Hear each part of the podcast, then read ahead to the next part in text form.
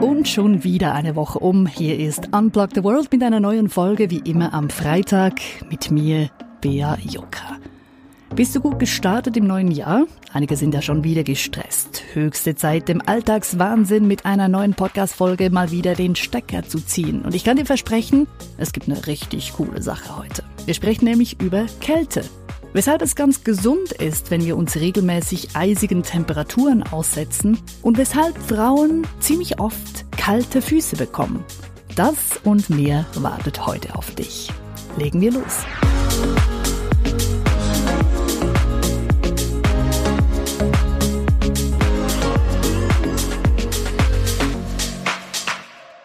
Ich muss zugeben, mein Energielevel lässt zurzeit etwas zu wünschen übrig. Selbst wenn ich acht oder neun Stunden schlafe, fühle ich mich wie erschlagen. Vielleicht liegt's an den düsteren Wintermonaten. Hallo Winterblues, da bin ich. Die ganzen Stunden ohne Sonne, das schlägt ja bei vielen Leuten aufs Gemüt. Typische Symptome für den Winterblues sind zum Beispiel Niedergeschlagenheit, Antriebslosigkeit und eben Müdigkeit. Wie ich gelesen habe, interpretiert das Gehirn diesen Lichtmangel als Nacht und schüttet deshalb das Schlafhormon Melatonin aus. Daher kommt dann auch die Müdigkeit. Klingt logisch. Der Winter hat aber natürlich auch seine schönen Seiten. Ich liebe es, wenn es so richtig große Schneeflocken schneit. Und ich draußen bin, nach oben gucke und die Schneeflocken mir entgegenfliegen. Oder wenn der Schnee alles einhüllt und ich Schritt für Schritt durch den knirschenden Schnee gehe und alles, was ich dann höre, ist Stille. Und Schnee ist ja wirklich was ganz Einzigartiges. Jede Schneeflocke hat ihre ganz eigene Struktur, das kann man nicht kopieren. Außer in Hollywood, obwohl da klappt's auch nicht wirklich. Früher hat man ja bei älteren Filmen als Kunstschnee weiß gefärbte Cornflakes benutzt. Dummerweise haben diese weiß eingefärbten Cornflakes dann bei den Dreharbeiten jeweils so viel Lärm gemacht, dass die Filme teilweise nachsynchronisiert werden mussten. So, und echter Schnee, wie gesagt, finde ich wirklich was Tolles. Ich mag es zwar überhaupt nicht, wenn ich friere. Das heißt, wenn ich zum Beispiel im Bett liege und so richtig kalt habe, dann habe ich keine Chance zu schlafen. da muss ich, da muss ich nochmal aufstehen und mir eine Bettflasche machen.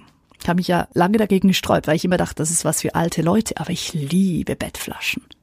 Es gibt ja auch Leute, die begeben sich freiwillig für zwei bis zweieinhalb Minuten in die Kältekammer. Da herrschen dann Temperaturen von minus 110 Grad. Bei Spitzensportlern und Schmerzpatienten ist das ja sehr beliebt. Die nutzen dann diese eisige Kälte regelmäßig und sie hilft anscheinend wirklich. Minus 110 Grad, ja, das ist wirklich sehr kalt und es ist ja nicht so, dass man die Kältekammer mit Schal oder dicker Winterjacke betritt, sondern meistens halbnackt, nämlich mit Schuhen, Bikini oder Badehose natürlich, Mütze und Handschuhen und das wär's dann.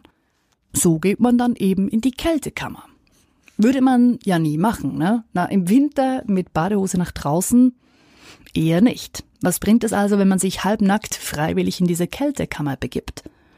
Wissenschaftler der Universitäten Münster und Dortmund wollten es genau wissen und haben den Versuch gemacht mit 50 Sportlern.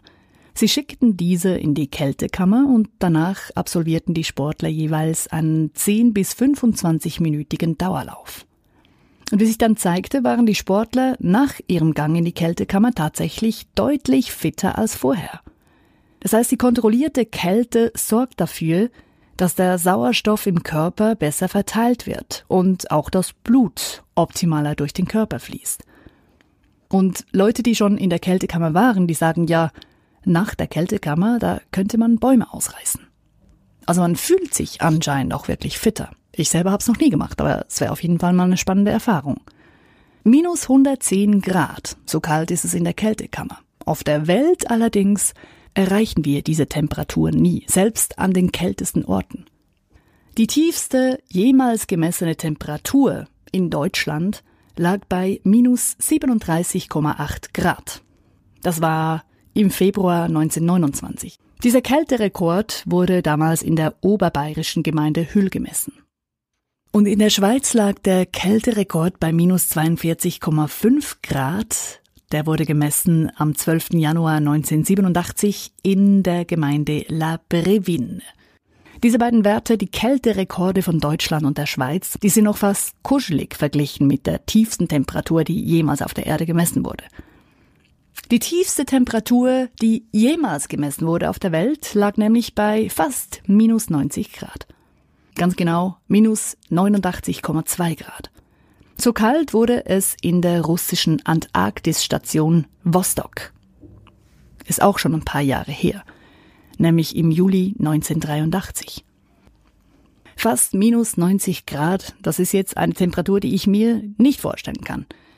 Ich erinnere mich noch, äh, früher in der Schule, da mussten wir jeweils in der 10 Uhr Pause immer nach draußen, egal ob es regnete, schneite oder eiskalt war. Und wir haben jeweils gezittert vor Kälte, und da war es bestimmt nicht mal minus 10 Grad. Was ich allerdings damals schon faszinierend fand, ist, wie wir mit Gedanken die gefühlte Temperatur verändern können. Wir stellten uns nämlich jeweils in einen Kreis, schlossen die Augen und stellten uns vor, dass wir irgendwo am Strand sind, die Sonne brennt, es schweißtreibend heiß ist und tatsächlich waren die eisigen Wintertemperaturen plötzlich gar nicht mehr so kalt. Wie viel Kälte wir Menschen ertragen, das hat natürlich auch viel mit unseren Gewohnheiten zu tun. Im kältesten Dorf der Welt frieren die Bewohner wahrscheinlich deutlich weniger schnell als hier in unseren Breitengraden.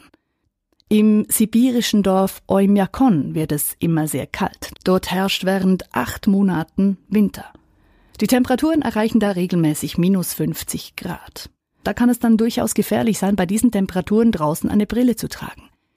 Denn die friert ziemlich schnell auf der Nase fest die Motoren der Autos werden in den Wintermonaten nur in beheizten Garagen ausgeschaltet. Denn wenn der Motor draußen in der Kälte ausgeschaltet wird, springen die Autos nicht wieder an, was natürlich sehr unglücklich wäre, weil man dann einige Monate warten müsste. Und wenn es mal eine Beerdigung gibt in Oymyakon, dann muss der durchgefrorene Boden durch ein Lagerfeuer zuerst aufgetaut werden, bevor die Beerdigung stattfinden kann. Und in diesen Breitengraden ist es sicher auch besser, wenn man äh, Spiele, wie wir sie früher im Winter gemacht haben, besser sein lässt. Vielleicht kennst du das sogar. Klebt die Zunge tatsächlich an der Metallstange, wenn ich sie ablecke? Wahrscheinlich klebt sie bei Minusgraden, denn die Zunge ist stets mit Speichel bedeckt. Und sobald diese dünne Wasserschicht in Berührung kommt mit dem eiskalten Metall, bilden sich blitzschnell Eiskristalle, die dann die Zunge mit der Stange verbinden. Das wirkt dann fast wie Sekundenkleber. Mit einer Plastikstange passiert das eher nicht, denn Plastik leitet die Wärme nicht so gut wie Metall. Bei einer Stahlstange dagegen braucht es Temperaturen um minus 6 Grad oder weniger, damit die Zunge festklebt. Bei einer Aluminiumstange passiert das schon bei minus 2 Grad. Und von wegen Metall und Kälte, da habe ich heute auch was Spannendes gelesen, beim Schweizer Online-Portal Watson Scheinbar schrumpft bei Kälte der Eiffelturm in Paris. Der ist ja 324,82 Meter hoch, normalerweise.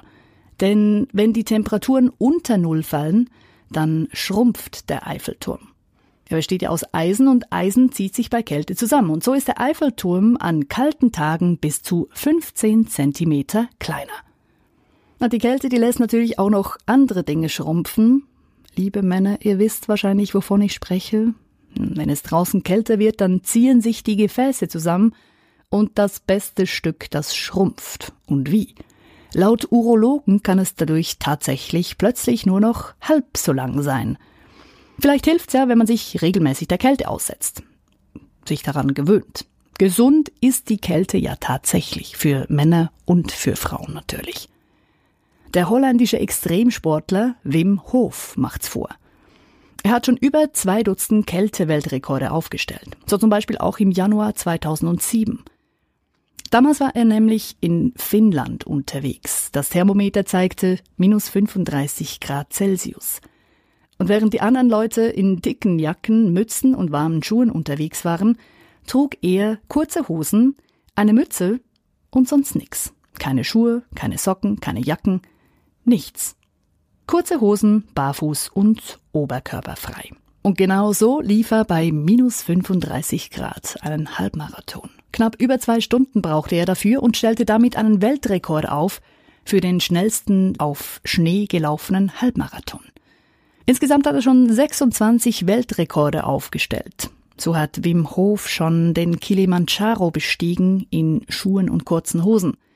Er hat sich unfassbar lange in Eisbäder gesetzt oder ist einen Marathon gelaufen in der namibischen Wüste ganz ohne Wasser. Wim Hof ist überzeugt, wer sich regelmäßig der Kälte aussetzt, der hat ein stärkeres Immunsystem und viel mehr Energie. Was die Kälte im Körper dabei genau bewirkt und wie ein Mensch solch eisigen Temperaturen ohne Schäden aushalten kann, das haben Wissenschaftler mit Hilfe von Wim Hof untersucht. Und es ist wirklich sehr eindrücklich, was durch regelmäßiges Kältetraining alles möglich ist. So lässt sich zum Beispiel der Puls um 20 bis 30 Schläge pro Minute senken. Nährstoffe und auch Sauerstoff werden besser durch den Körper transportiert und man fühlt sich scheinbar auch weniger gestresst. Kälte ist also gesund. Nur wie gehe ich vor, um mich daran zu gewöhnen? Ab heute nur noch eiskalt zu duschen. Großartige Idee. Ich merke allerdings, wirklich begeistert bin ich dann doch nicht, weil ich finde es ganz angenehm, unter die warme Dusche zu steigen. Wie gehe ich also am besten vor, um mich an die Kälte zu gewöhnen? Wim Hof hat über die Jahre eine eigene Methode entwickelt und diese Methode teilt er jetzt mit der Welt. Es geht nicht nur darum, sich an die Kälte zu gewöhnen, sondern ein wichtiger Teil davon ist auch die Atmung, die richtige Atmung. Und die Einstellung, unser Mindset. Die kalte Dusche kann dafür sorgen, dass Entzündungen reduziert werden, dass das Immunsystem gestärkt wird und auch, dass die Schlafqualität sich verbessert. Auch das gezielte Atmen und das Mindset tragen ihren Teil dazu bei, dass Kälte nicht nur besser vertragen wird, sondern auch das Immunsystem gestärkt wird. Die ganzen Details, wie man das genau machen kann, findet man im Buch von Wim Hof, Die Kraft der Kälte. Und nun hätten wir noch das Thema mit den kalten Füßen. Weshalb haben Frauen häufig eiskalte Füße? Zum einen liegt es daran, dass die Haut der Frauen im Durchschnitt um fast drei Grad kühler ist als die Haut von Männern. Denn Männer haben mehr Masse als Frauen, selbst wenn sie gleich groß sind. Der Körper von Männern besteht im Schnitt zu rund 40 Prozent aus Muskelmasse. Der Körper von Frauen nur zu 23 Prozent im Durchschnitt. Und Muskeln produzieren Wärme. Diese Wärme verteilt sich dann bei Männern im ganzen Körper. Und bei Frauen wird die Wärme in der Körpermitte gespeichert. Also da, wo eben die meisten lebenswichtigen Organe sind. Frauenfüße werden also weniger gut durchblutet und damit auch weniger gewärmt. Und so kann es dann tatsächlich passieren, dass Frauenfüße bis auf 8 Grad abkühlen. Das sind dann eben diese Eisfüße, die sich unter der Bettdecke zu den Männern rüberschieben. Wenn es so richtig kalt ist, dann trink halt mal einen Schnaps, sagen da die einen. Bringt allerdings nix, im Gegenteil. Alkohol erweitert die Blutgefäße. Und das führt dann zu einem Wärmeschub in den äußeren Körperteilen. Und diese stärkere Durchblutung führt dann eben auch zu einem stärkeren Wärmeverlust. Das heißt, den inneren Organen wird die Wärme entzogen.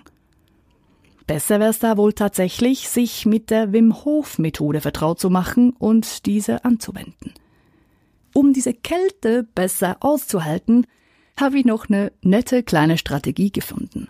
Die entdeckten Forscher der Universität Zürich. Nämlich Lächeln. Wer lächelt, hält Kälte und auch Kälteschmerzen fast doppelt so lange aus wie Leute, die nicht lächeln. Und nebenbei stärkt Lächeln ja auch noch das Immunsystem. Und am besten legen wir gleich damit los. Sich mit der Kälte anzufreunden, dieser Sprung ins kalte Wasser lohnt sich. Denn auch wenn wir länger warten, bis wir damit beginnen, der Sprung ins kalte Wasser wird nicht wärmer.